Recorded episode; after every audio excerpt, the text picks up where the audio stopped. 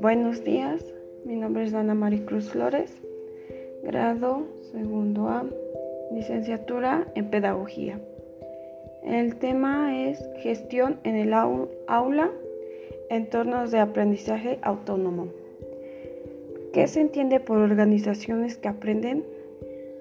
Pues esto se entiende que una organización se aprende es aquella que busca su propio futuro, que se pone que el aprendizaje es un proceso continuo y creativo para sus miembros y que se desarrolla y se adapta y se transforma en respuesta a las necesidades de las personas, tanto dentro como fuera de sí mismo.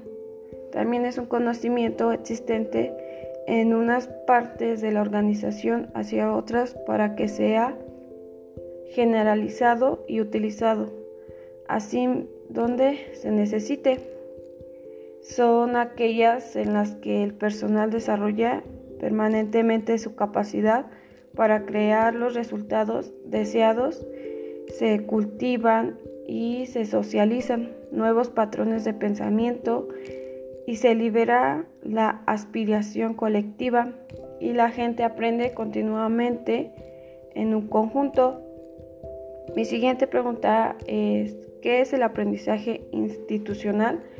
El aprendizaje como tal no va siendo institucional, sino eh, va siendo más como organizacional, que este es un proceso mediante el cual las entidades adquieren y crean información con la finalidad de transformarlo en un recurso de la empresa que permite adaptarse al cambio.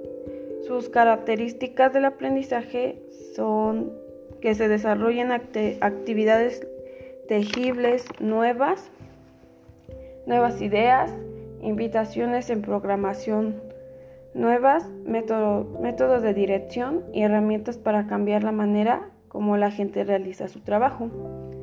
Mi siguiente pregunta es, ¿qué es el aprendizaje constructivo? Pues este es un conocimiento que no es una copia de la realidad, sino una construcción que el ser humano elabora con esquemas que ya posee y que lo genera y que lo genera en su interacción diaria con medio que lo rodea o sea, con el objetivo de lograr un conocimiento significativo y obtimos, obtenemos niveles de adaptación y bienestar. Eh, mi siguiente es el constructivismo también se basa en tres ejes que son muy importantes, que son de ejes rectores. El primero es, es quien construye el conocimiento y aprende.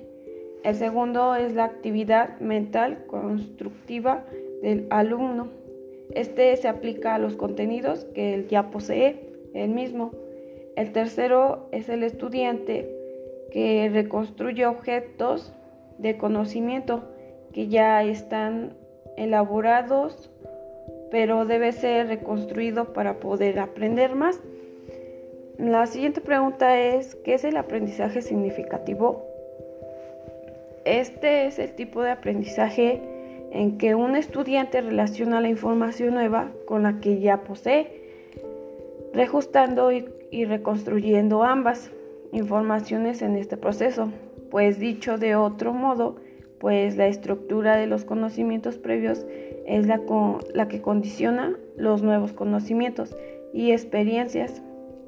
A su vez modifican y reestructuran aquellos también es aquel aprendizaje en el que los docentes crean un entorno de instrucción, en el que los alumnos entienden lo que están aprendiendo o sirven para utilizar lo aprendido. En esto sería nuevas instituciones como en un contexto diferente, por lo que más que memoriza hay que comprender. Sus características son que se desarrolla a partir de los ejes elementales, como la actividad constructiva y la interacción de otros. La otra es que esta actividad consiste en establecer relaciones entre el nuevo contenido y sus esquemas del, conocimiento. Lo, también son los nuevos conocimientos que incorporan de forma sustantiva a la estructura cognitiva del alumno. Mi última pregunta es, ¿qué es la formación permanente? Pues esto lo podemos entender como la formación del profesorado. Eh, esto se considera un derecho y una obligación de todo el profesorado.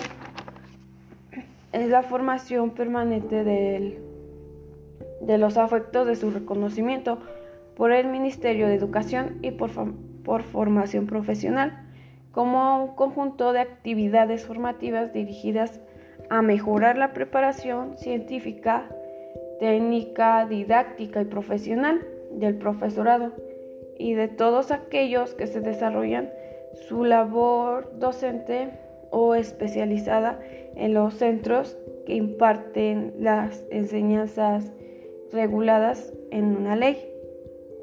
Otra es que constituye un derecho y una obligación de todo el profesorado, que da una responsabilidad de las administraciones educativas y de los propios centros.